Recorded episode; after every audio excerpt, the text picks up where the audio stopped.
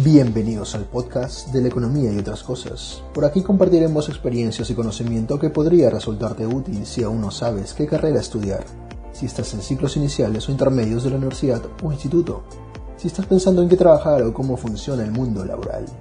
Por otro lado, aclaramos que los comentarios emitidos por el entrevistador o entrevistado se basan en opiniones personales. No están involucradas en dichas opiniones la opinión de las firmas a las que representan. Sin más que decir, disfruten el podcast.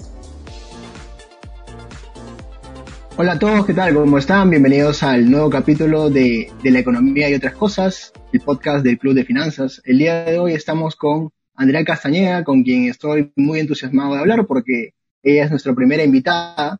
Y bueno, ella se desempeña como analista en gestión de patrimonio, es egresada de la Facultad de Administración de la San Marcos, egresada de Administración. ¿Cómo estás, Andrea? ¿Qué tal? Hola Dani, ¿qué tal? Muchas gracias por la presentación y muy contenta pues de ser la, primera mujer invitada en, este podcast.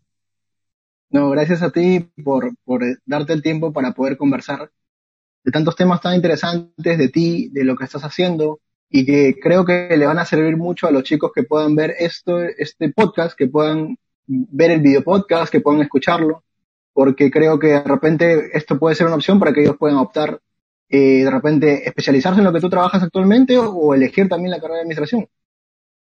Claro que sí, esa, esa es la idea de, promover la cultura financiera y, de quizás darle un view diferente sobre el mundo de las inversiones a, la gente que aún no sabe de qué se trata o que si tiene alguna noción o idea, quizás el podcast pueda clarificarle mucho más las, las ideas, ¿no?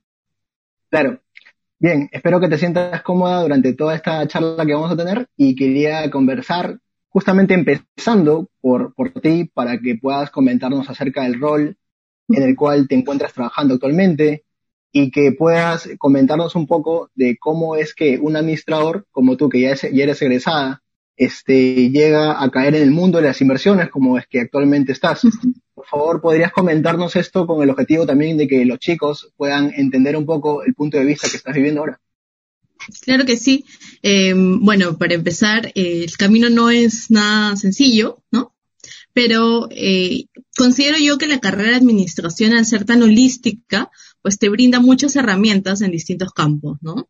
Campos como el marketing, recursos humanos, gestión como tal, y también en el sector financiero. Eh, claramente, muchas veces no utilizamos todas estas herramientas al 100% o no tenemos tanta afinidad con, el mundo de las finanzas o, este sector que, que, no siempre es tan, em, digamos, seguido por los administradores, ¿no? En su mayoría siempre encuentras economistas. En, mi caso, eh, yo encontré este afín a las finanzas porque siempre me han gustado a mí un poco los números. En, realidad esa, esa es la, verdadera explicación, eh, la, base de, del que hoy por hoy está especializada en esto.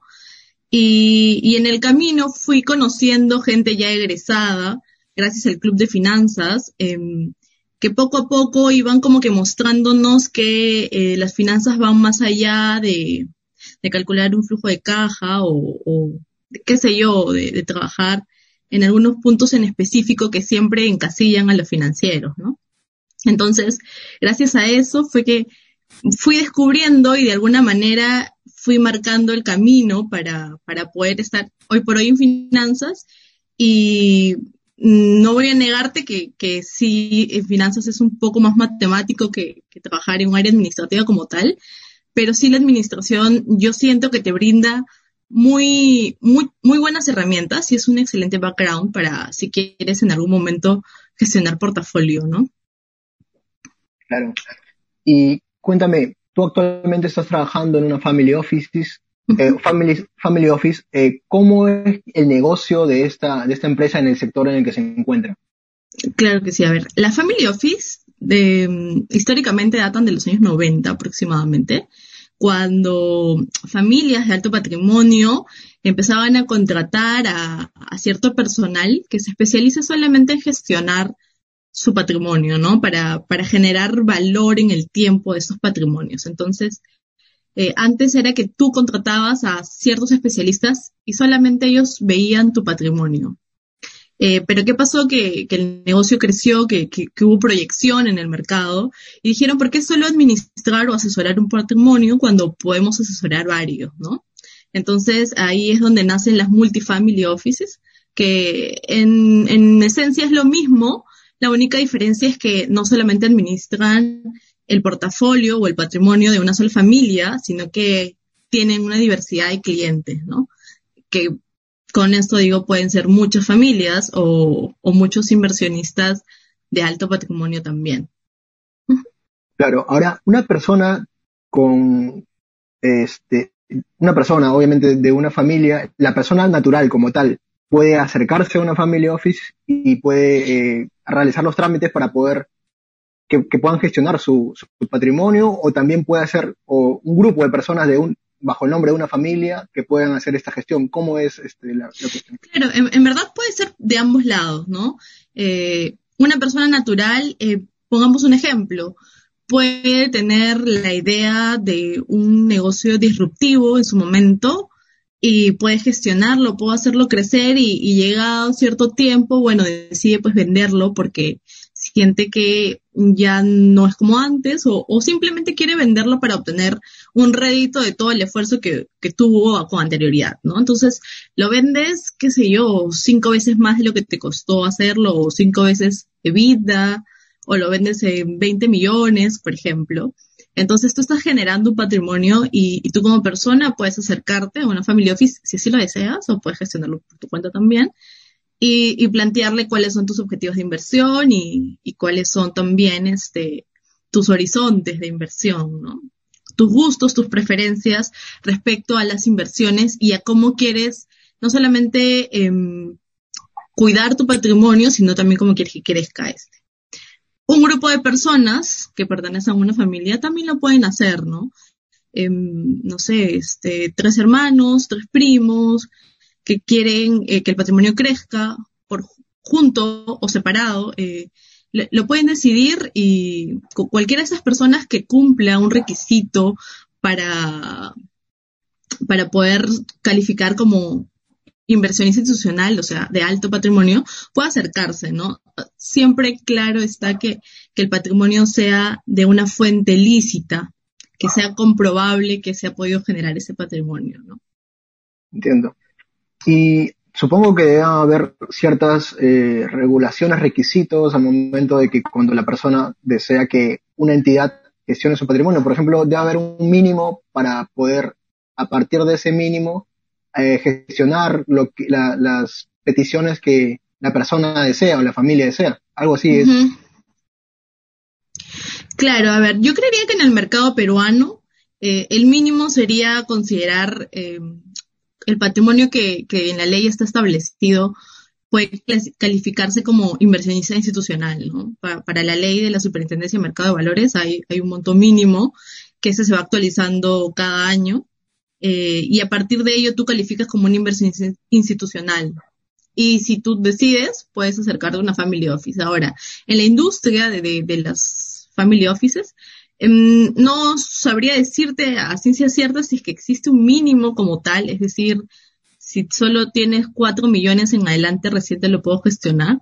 Em, yo creería que eso va a depender ya de cada una de esas instituciones, ¿no? Es decir, eh, muchas veces o muchas de las family offices en Perú no tienen tanto personal o tanto talento humano, tanto recurso entonces, claramente creo yo, gestionar un patrimonio de 4 millones que te puede demandar tiempo, mano de obra, no te sale tan a cuenta, ¿no? Preferirías eh, que sea uno de 10 millones, de 15 millones. Va a depender de los objetivos administrativos o, de los parámetros que se plantee cada una de estas empresas, ¿no? Pero no, no creería que haya un mínimo mínimo para que yo, Family Office, acepte tu dinero ya va a depender de cada una de ellas eh, si es que quiere gestionar dos millones, tres millones, cuatro millones o, o, si solo quieren enfocarse en portafolios mucho más grandes, ¿no? Para, para tener, eh, para que su mano de obra valga lo que vale, ¿no? Entiendo. Por lo que me comentas, entiendo de que manejas o gestionas volúmenes de cantidades de dinero, de repente, eh, que uno no se puede imaginar así, por decirlo, eh, coméntame justamente las actividades que tú realizas día a día, porque imagino que también debes, no sé, manejar cierta presión en base a la gestión del dinero de otras personas. ¿Podrías comentarme eso, tus actividades diarias y cómo es que eh, las haces frente? Claro que sí. Em, para empezar a responder la pregunta, voy a hacer un comentario a tu presión. La presión más fuerte viene del lado de la confidencialidad, ¿no? Justamente estas personas son personas que en el mercado han desarrollado su patrimonio y que lo último que quieren es de que tú estés divulgando eh, cuánto dinero tienen o en dónde lo tienen, ¿no? E, esa es la presión muy, muy fuerte que, tenemos en este mercado de, tener la confidencialidad asegurada, eh, si es posible, bajo 20 llaves, ¿no? Em, ahora, las actividades diarias que, que yo realizo son muy variadas, va a depender del requerimiento del cliente, eh, o puede depender también de una situación del mercado, o puede depender de alguna estrategia que tenga yo basada en el portafolio que manejo, ¿no? Es decir, mm, de repente el cliente se le presentó una situación de requerimiento de liquidez que él no había contemplado y te dice, eh, necesito, por ejemplo, 10 millones eh, depositados en mi cuenta el día de mañana. Entonces, tú tienes que ponerte a buscar cómo consigues esa liquidez con el portafolio que tienes manejado por él, ¿no? Qué sé yo, em, tienes que salir de posiciones, vas a tener que, ok, el cliente me pidió esto, levantar el teléfono y comenzar a vender si es que no tienes el suficiente cash, o, o te, te, plantea una reestructuración de, del patrimonio que estás manejando como tal, ¿no? Un requerimiento de liquidez que surja así de la nada, que, que puede pasar como que no puede pasar. Eh, otra cosa que podría pasar es que de repente hubo el COVID, la pandemia, eh, todos los activos de un momento a otro cayeron, el portafolio ya no vale lo que valía el día anterior y esta pandemia te puede generar a ti una pérdida, es cierto, pero también puede ser una oportunidad porque el mercado eh, se basa en ciclos económicos, ¿no? Todo lo que un día está arriba, después está abajo y viceversa. Entonces, eh, que el mercado haya caído es una oportunidad de repente para salir de, algunos instrumentos que a ti no te gustaban, pero que los tenías ahí y que habían generado mucha ganancia y ahora están en pérdida. Quizás es el momento ideal para venderlos y de repente comprar por ahí un instrumento que tú veas que tiene un gap de crecimiento muy, muy alto eh, cuando ya la situación se mejore, ¿no? y, eso te puede plantear a ti un cambio de estrategia en el portafolio que manejas y, es una actividad que o la puedes realizar a solicitud del cliente o si el cliente te ha dado la discreción necesaria, eh, lo evalúas y dices, ok, hay que hacer esto ya, ¿no? Eso, eso que acabas de comentar, disculpa que te, que te interrumpa, eso que acabas de comentar eh, me resulta interesante porque no solamente son solicitudes a petición del cliente que que tú, tú tienes que ejecutar, sino que también hay una especie de libertad para que tú ejerzas cierto criterio y que pueda eh, incrementar el patrimonio de la persona. Por ejemplo, ¿no? Eh, se me ocurre, eh, si es que el cliente te dice, de aquí a una semana quisiera ver esto que está en 10 mil, en un millón a un millón y medio. Entonces tú esos 500 mil tienes que subirlos ya según las herramientas que tú tienes a disposición, ¿no? Algo así. Sí, exacto. Es, básicamente eso, ¿no?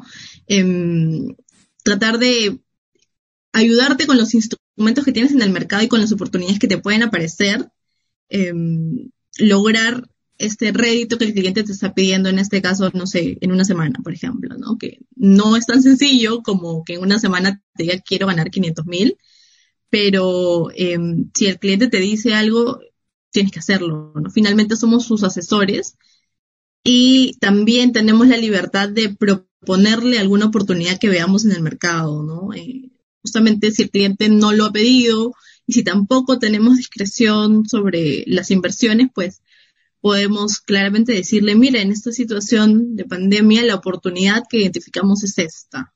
¿Quieres tomar los riesgos? ¿Quieres asumirlo? ¿Quieres cambiar en algo?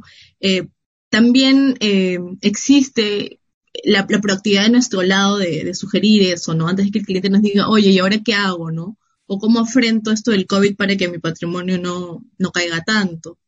eh, también va de nuestro lado como que las sugerencias de, de, poder tomar la oportunidad más que simplemente ver que el patrimonio va cayendo de a pocos. Y ahora, en algún momento conversamos y, y, me, y me comentaste de que para quienes, por ejemplo, no sé, yo, un simple mortal, que no, que no distingue mucho entre qué es gestionar realmente un patrimonio y la, por ejemplo, invertir en bolsa. Hay ciertas diferencias allí y yo supongo que las tienes muy claras. No sé, ¿podrías comentarme acerca de ello? Claro, a ver, como yo te comenté, depende desde qué ángulo lo quieras ver, ¿no? Por como yo lo veo, eh, pueden ser tan diferentes como puede ser uno la consecuencia del otro. ¿Y eh, a qué se, digamos, en qué se argumenta mi respuesta? Pues eh, puede ser diferente en el sentido que invertir en bolsa, si tus requerimientos eh, o tus objetivos son de muy corto plazo, o generar solamente ganancias lo más pronto posible, invertir en bolsa terminaría siendo una suerte de tradeo o, o qué sé yo, de, de buscar tus ganancias en el mínimo tiempo posible, ¿no? Eh, mal conocido como, como está en el mercado es estimbiar, que, que no es eso, porque hay un análisis detrás, aún cuando inviertas en bolsa sin un objetivo más allá de largo plazo, hay un análisis que tienes que hacer detrás. Eh, o el, el, otro punto, por como lo veo, es si tu objetivo es más de largo plazo y de, y de generar una creación de valor en el tiempo, ¿no? Eh, gestionar en este caso el portafolio requiere que tú eh, busques instrumentos en los mercados financieros, que pueden ser mercados públicos o mercados privados, ¿no? Con mercados públicos me refiero a bolsas de valores, con mercados privados me refiero a ya más eh, inversiones alternativas, que no necesariamente eh, las, puedes encontrar en una bolsa de valores, ¿no? Entonces, si tú lo ves por el lado de gestionar portafolios en un tema de más de largo plazo, claramente la consecuencia de esta gestión, lo que te va a traer a ti es que inviertas de todas maneras en bolsa, porque, como te digo, los instrumentos financieros eh, que te van a ayudar a generar este valor o a gestionar tu cartera, los puedes encontrar tanto en la bolsa como en el mercado de inversiones alternativas. Entonces, eh, a veces uno puede ser más complejo que otro eh, en términos muy generales, ¿no? Pero este, tú también recurres a la inversión en bolsa en algunas circunstancias.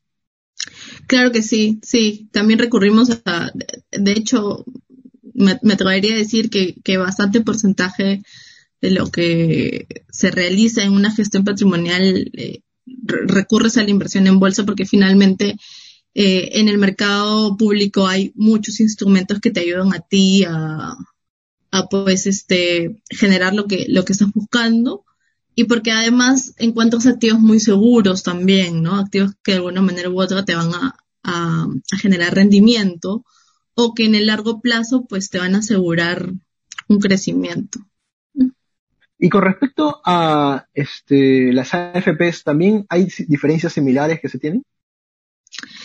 Eh, sí, yo creo que la principal diferencia, por ejemplo, entre una Family Office y una AFP es que la gestión patrimonial, que es una Family Office, en realidad puede ser a discreción o puede ser según los objetivos de inversión que tiene el cliente. O sea, el trato o el acuerdo es más bilateral, ¿no? Va de ambos lados. En cambio, una FP, lo que la FP realiza en esencia es una gestión patrimonial como tal, pero la diferencia es que tú le estás otorgando a esta casa de fondos la discreción absoluta de que ellos Em, realicen los objetivos de inversión que crean convenientes para rentabilizar tu fondo y asegurarte a ti tu pensión, ¿no? Tu pensión con flujos. Entonces, em, no es tan bilateral como, como la otra, es más como que a discreción de la propia FP, evaluar em, cuál va a ser su distribución según el tipo de, de activo en el que va a invertir, cuánto porcentaje le va a destinar a qué mercados, eh, cuánta comisión te va a cobrar a ti o cuánta comisión está dispuesta eh, la FP a pagar por las inversiones en, en, los instrumentos que ellos tienen dentro de la cartera, ¿no? Y a, ti como cliente lo, lo único que te, que te dicen. Y también le dicen al, al ente supervisor, por si acaso, los objetivos de inversión del fondo 1, 2 y 3 son estos, em, el tipo de activos en los que están alocados son estos, el tipo de participación que tienen en distintos mercados es este, y la rentabilidad que han generado es esta, ¿no? Eh, va más unilateral de, de, ese lado, pero en esencia es lo mismo, es una gestión patrimonial como tal, ¿no? Me parece muy interesante. Este, tanto lo que me has comentado hasta ahorita, eh, entiendo que requiere un background técnico, mucho criterio, eh, también por ahí inteligencia emocional, entre otras cosas. Y, y, me llama mucho la atención el hecho de que este, tú eres egresada de administración y de repente eh, en esos ciclos, en adelante ya para los últimos ciclos, eh, tomaste tu primer trabajo que no necesariamente era lo que estás ahorita y de repente por ahí quisiste investigar más y ahora estás trabajando en el mundo de las inversiones. Quisiera que me cuentes un poco justamente acerca de tu primer trabajo y hasta ahora y qué fue lo que te hizo cambiar para poder estar ahora, ¿no? En un mundo de em, inversiones. Claro, no. Mm, vamos a remontarnos entonces a las épocas universitarias. Em, para ser sincera, como te lo comenté al inicio, yo siempre he tenido un cierto acercamiento a los números, ¿no? Ah, disculpa, que no estamos muy lejos tampoco a las, a las épocas universitarias. Escúchame, eso fue en el 2015, hace cinco años. Ya. Esta parte claramente la cortas, de nuevo. Es que tal seriedad del caso. Bueno, ya. Ahí va. este, como te lo comenté al inicio, en verdad, yo siempre he tenido cierta afinidad a los números. Em, por temas de, de, que en el momento en el que postulé no, no tenía tanto respaldo. Es decir, en mi familia soy la primera universitaria. Em, no tenía el, como que el respaldo de que alguien me, me dijera en esta carrera puedes ver esto, en esta otra carrera puedes ver esto, ¿no? Yo estaba entre economía y administración. Finalmente sentí que administración me iba a dar muchas más herramientas em, y terminé escogiendo administración, ¿no?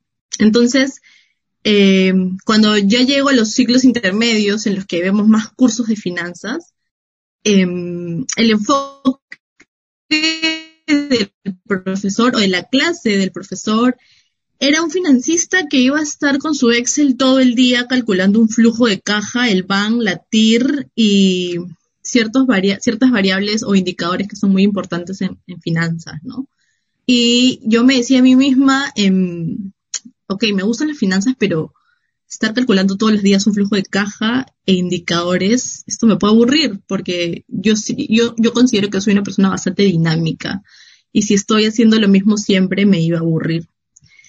Eh, entonces dije, ok, es el momento de buscar prácticas. Voy a buscar prácticas en, en un área distinta, eh, de repente para ver si es que por ahí encuentro alguna otra pasión, ¿no? Algo que, que me impide a mí llegar a un flujo de caja diario por la eternidad.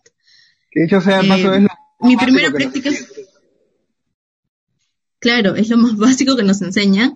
Y, y yo la tenía clara. Yo no iba a ser, o sea, yo siempre he pensado que uno tiene que trabajar en lo que uno le guste. Porque levantarte con la idea de, ah, tengo que ir a trabajar, no. Entonces, ir a hacer un flujo caja todos los días no me veía y dije, bueno, voy a probar en otras áreas. Mi primera práctica fue en logística, eh, totalmente alejado de finanzas, ¿no? Pero esta práctica a mí me sirvió para darme cuenta de que si quería finanzas, ese tipo de finanzas no las podía hacer. Así que o me decidía por eso o buscaba otra cosa, ¿no? Entonces en mi afán de, de buscar unas finanzas más dinámicas es que me meto al club de finanzas, empiezo como que a conversar más con egresados y el club de finanzas llevó a unas conferencias a, a dos chicos, a Daniel Trujillo e Ismael Cruz. Eh, uno trabajaba en el Family Office del BCP, el otro trabajaba en la SMB, pero ambos eran CFA, ¿no? Y empezaron a hablar del mundo de las inversiones y que esto estaba en finanzas. Entonces yo dije, ah, ok, eh, puedes hablarme un poco más de esto y es ahí donde dentro del mundo de las finanzas pues se mezclan los mercados. y los mercados son dinámicos por naturaleza. Entonces yo dije, ok, aquí es, ¿no? O sea, son finanzas, me gustan, y voy a tener algo que no me va a aburrir todos los días, porque los mercados todos los días cambian. Eh, no sé, por ejemplo, salen nuevos infectados en, en Estados Unidos, y si el mercado ya está en positivo, salió la noticia, el mercado cambió. Ni siquiera necesitaste un día para que el dinamismo cambie, sino fue en cuestión de horas. Yo dije, ok, esto no me va a aburrir, ¿no? Y luego dije, ¿y ahora cómo llego? Porque es la pregunta para, para cualquier estudiante universitario, ¿no? Ahora, ¿cómo llegó a esto? Entonces, em, Daniel, tanto Daniel como Ismael eran egresados de la facultad. Y eso era lo, más curioso, ¿no? Porque es muy, no es tan común eh, conocer gente egresada que trabaje en finanzas y más aún en inversiones. Entonces, yo me pegué mucho a Daniel porque Daniel ya trabajaba en la Family Office, ¿no?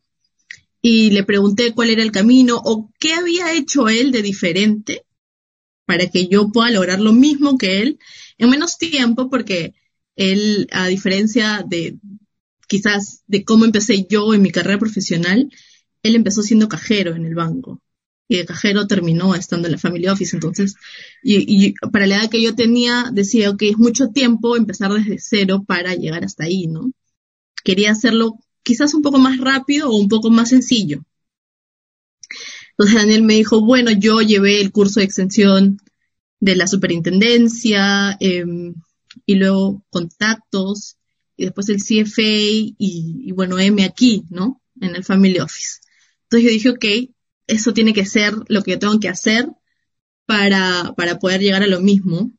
Y así fue como eh, me enfoqué bastante en, en, poder ingresar a ese curso de extensión.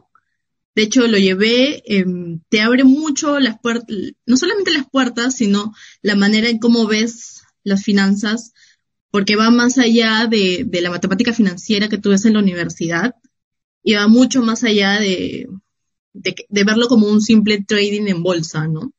La gestión patrimonial es muy particular y a mí me, gusta porque eh, cada mundo o cada objetivo de inversión es totalmente diferente. Entonces tú tienes que estar, eh, digamos, adecuándote a cada requerimiento. Y es muy particular, es muy curioso. Em, y luego, después del curso, estuve un tiempo trabajando en Enel, en el área de planeamiento financiero, donde básicamente lo que yo hacía era analizar cómo le iba a las empresas que manejaba en él, a todas las empresas, tanto de generación como de distribución.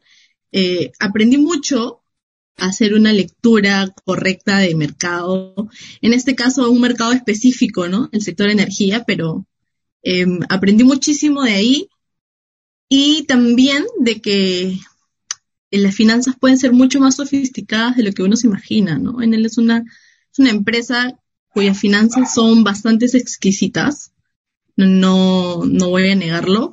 Y es curioso porque no pensarías que una empresa del sector energía quizás em, lleve las finanzas de, a ese nivel, ¿no?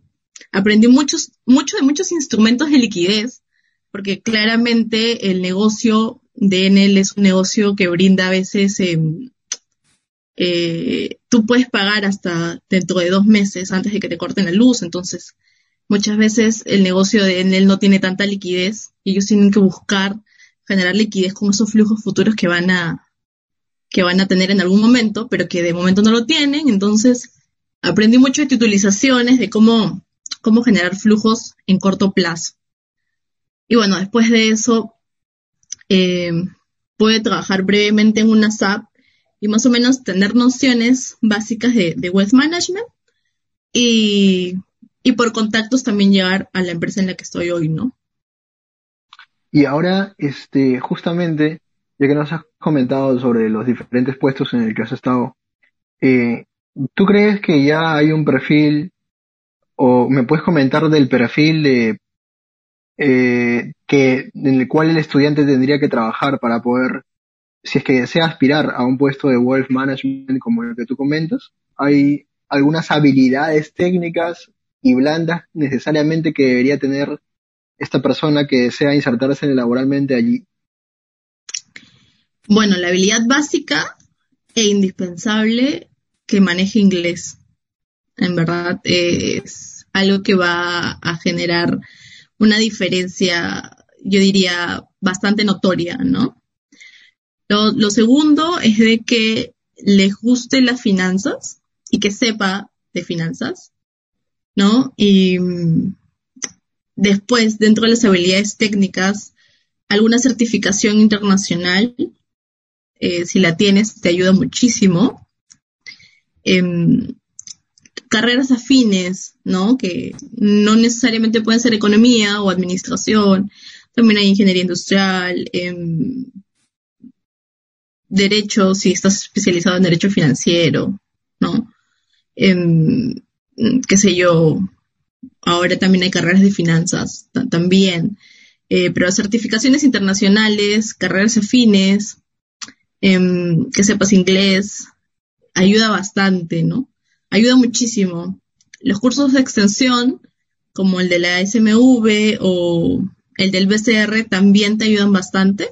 Te dan mucho perfil técnico eh, es verdad, pero también dentro de las habilidades blandas va a depender mucho de tu inteligencia emocional y de tu capacidad para mostrar que puedes gestionar eh, o tienes el criterio para poder gestionar eh, en general cosas, ¿no? Eso, eso es lo único que, te podría determinar a ti si, si después puedes gestionar o no un portafolio. Y bueno, creo que... Experiencia si tienes un poco de experiencia financiera, también te ayuda bastante. Genial. Creo que ya me lo comentaste ya, pero quisiera preguntarte qué cosas te agradan más de tu, de tu trabajo y qué cosas no tanto. A ver, dentro de las cosas que me agradan es que todos los días veo cosas diferentes. O sea, no hay ni un solo día en que yo vea algo repetido del día anterior. No, me gusta mucho no tener que estar viendo siempre lo mismo en el sentido como para aburrirme. Los análisis pueden variar de un día a otro y, eso es bastante interesante. Em, yo me quedo con eso y, el equipo de trabajo que tengo en la oficina en verdad también es buenísimo. Y la facilidad con la que tenemos de levantar la mano y decir, no sé esto, eh, me puedes enseñar, marca en verdad una completa distancia entre cualquier otra chamba, ¿no? El ambiente laboral es muy, muy bueno y, la disposición que tienen de, enseñarte o de acompañarte en el aprendizaje. Eh, luego, cosas que no me agraden, mm, quizás es un, es un trabajo muy demandante. No voy a decir que no me gusta, pero, o que no me agrade al 100%, pero sí es un trabajo en el que tienes que sacrificar muchas veces tus tiempos porque em, de eso depende que la relación se mantenga, ¿no? Al final del día, como, como es un negocio muy subjetivo porque se mide con la satisfacción de tu cliente y la satisfacción solo se va a medir en la, valga la redundancia, ¿no? En la medida en que el cliente sienta que le estás asesorando de la mejor manera o que estás trabajando en los puntos que él te ha solicitado. Entonces, sí va a pasar en algún momento que el mismo requerimiento pueda demandarte más tiempo de lo normal y, eso no distingue si hoy tienes que ir a celebrar tu cumpleaños o si es el cumpleaños de tu mamá. No, eh, eh, es muy, de cierto modo es muy sacrificado, pero al final el resultado es gratificante, en verdad. Puedo dar fe de eso porque en algún momento por ahí he visto tu estado de WhatsApp donde me donde comentabas tengo no tengo 20 solicitudes más y va y me doy cuenta de que sí este o sea todo lo que me comentas es muy concreto no es cierto en ese sentido. Sí este, es que como como te decía los requerimientos pueden variar tanto o sea, pueden ser tan simples como necesito esto, o tan complejos como quiero estructurar esto. Entonces, eso sí te, demanda a ti un análisis un poco más complejo y, claramente eh, toda, toda atención o toda solicitud tiene dos partes. La parte que tú analices y la parte que tú presentes, ¿no? Porque no vas a ir con tu cliente con el Excel y decirle, oye, es esto, ¿no? No, tienes que hacerle una presentación, tiene que ser acorde, tienes que saber presentarla. Eh, es, bastante complejo, pero, pero sí es gratificante. A mí, a mí me gusta, sí, y, en verdad, este, si no me gustara, créeme que no estaría trabajando ahí, o me hubiera salido hace bastante tiempo, ¿no? Bueno, ya que eres nuestra primera invitada, quisiera preguntarte, ¿qué opinión tienes sobre las mujeres y el entorno de las finanzas y más específico aún, el mundo en el que tú te encuentras? Em, creo que justamente esos puntos que, o ese punto que he mencionado de, que no agrade, eh, ocasiona quizás la diferencia en que haya pocas mujeres en este mercado, ¿no? en verdad no son tan comunes las mujeres en el sector de inversiones, somos muy pocas, eh, pero creo que em, poco a poco esto, esto va cambiando, en realidad cada vez, inclusive en mi oficina somos más, más mujeres. Em, sucede que el ritmo de trabajo sí es bastante desgastante, entonces no todas las mujeres creo yo, por, por el tipo de, por ejemplo, ¿no? Imagínate una mamá trabajando en un mundo de inversiones, debe ser bastante complicado, digo yo, porque tienes que estar 100% eh, al pendiente, en este caso particular, de tus clientes, de sus carteras, de que estén bien, de que si quieren algo o no quieren algo, si necesitan, qué están necesitando. Em, entonces sí es bastante demandante y a veces las mujeres tienen actividades bastante demandantes como tales, como tal, como para tener un trabajo que aún más sea demandante, ¿no? Eh, sin embargo, las tendencias ahora creo que están cambiando un poquito. Hay muchas más mujeres y eso a mí me alegra bastante porque em, las mujeres somos bastante capaces de poder estar en este mercado. En verdad, no es nada del otro mundo. Es simplemente que te gusten las finanzas y, y que busques ir tecnificando o buscando la técnica adecuada para, para poder mejorar toda esa parte académica o, tener esos conocimientos académicos duros, ¿no? Y, luego ir creciendo en este mercado, ¿no? Que en verdad es bastante diverso. Sí es demandante, pero es bastante entretenido. Y espero yo que muchas mujeres en adelante se sigan eh, incluyendo o, sigan buscando querer desarrollarse en, en, esta, en esta industria. Y ya para terminar, este, ¿qué tips crees que les darías a aquellos chicos que están tratando de insertarse al mercado laboral y que actualmente están de repente en ciclos intermedios o ya ciclos finales y que no han, no han tenido quizás su primer trabajo y que aspiran a algo de finanzas, pero tú sabes más que finanzas no solamente a pesar de ser una rama de economía, incluso es más amplio de lo, de lo que ellos pueden pensar, ¿no? Hay distintas cosas dentro de las finanzas en sí. ¿Qué, consejos le darías a, los chicos que aspiran a, un puesto como el tuyo, por ejemplo?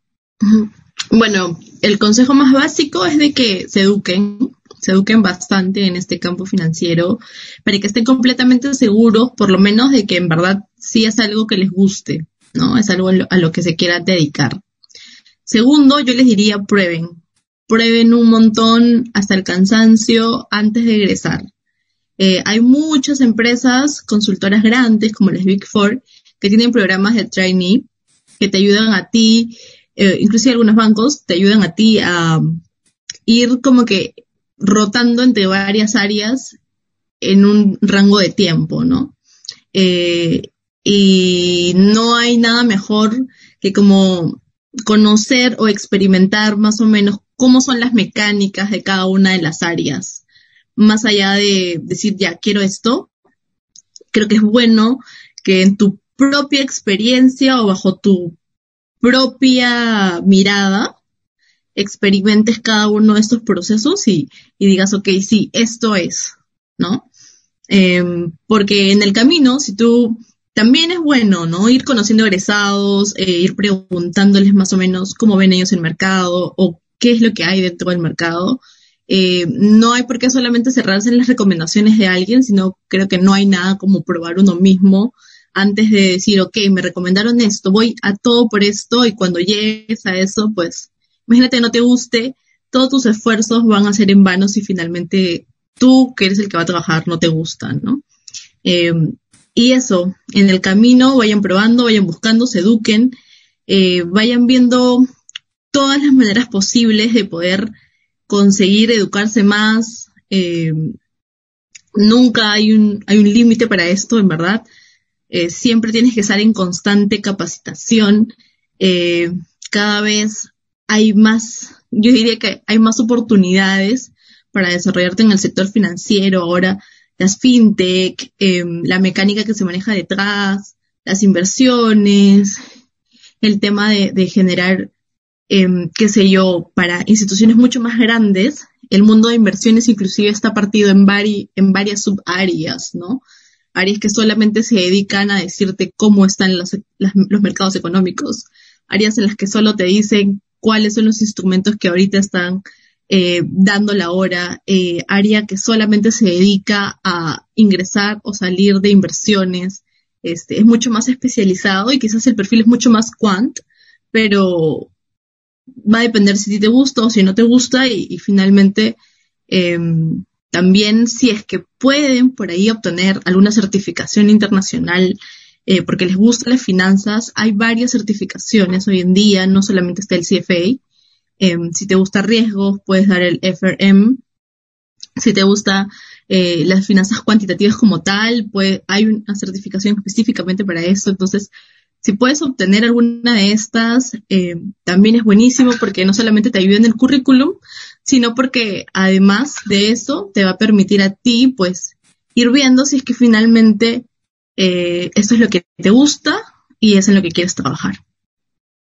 Y André, quisiera hacerte una última pregunta ya como bonus.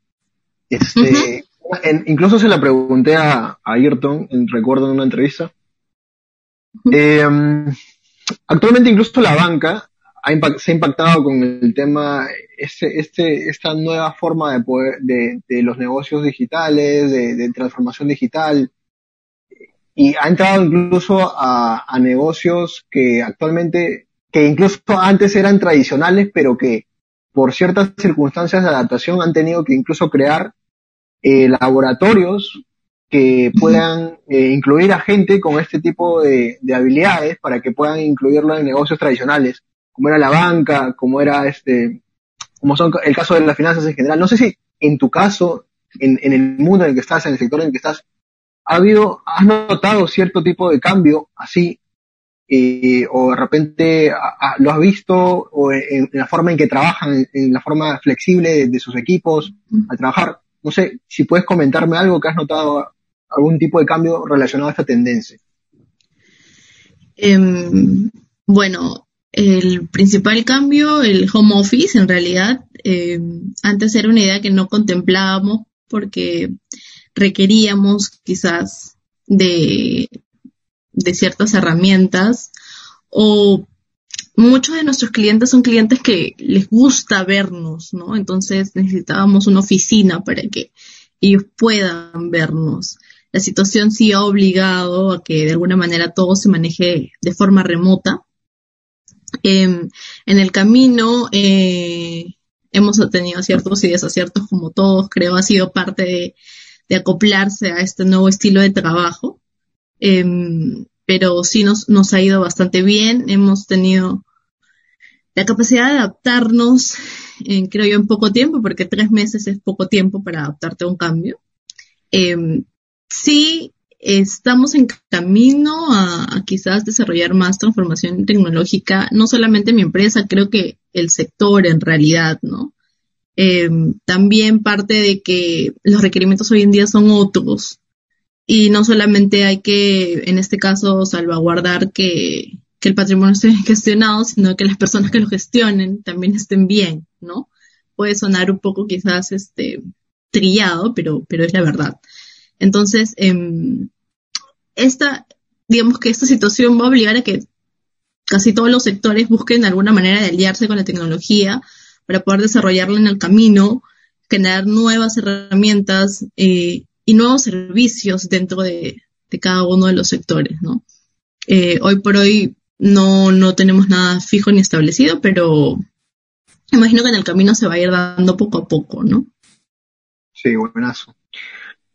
Mucha, yo la verdad seguiría conversando contigo porque están muy interesantes los temas que hemos abordado y espero que no sea la primera vez, que haya una vez más para poder seguir abordando más temas y quizás conversar ya de cosas más de actualidad también, no sé, de repente tú, tú, tú puedas comentarnos acerca de ello. Entonces, muchas gracias por haberte tenido, espero que te hayas sentido en confianza, que creo que sí, no sé, tú me dirás.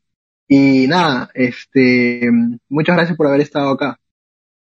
No, no, muchas gracias en realidad a ti por la invitación, por, por haber sido en este caso la primera mujer a la que entrevistamos, porque también soy parte del club y esto es un logro de todos, creo yo. Eh, eh, ha sido parte de que la gente en el club también tenga la proactividad de adecuarse a este nuevo estilo de vida.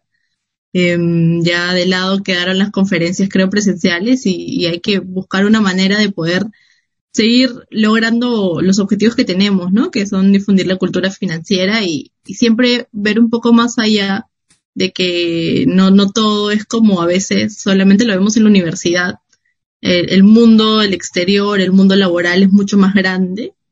Eh, es un monstruo en realidad y tú tienes que ir adecuándote en qué parte del monstruo vas a estar y finalmente, en la parte en la que tú estés tiene que ser la que más te guste, ¿no? Y en la que más te sientas cómoda o cómodo para que puedas desarrollarte tranquilamente y sin ningún inconveniente o, o en el camino no, no te vayas arrepintiendo y bueno, si lo haces, que sea en el momento indicado como para poder reinventarte y generar una nueva idea dentro de, de, de las actividades que quieres hacer.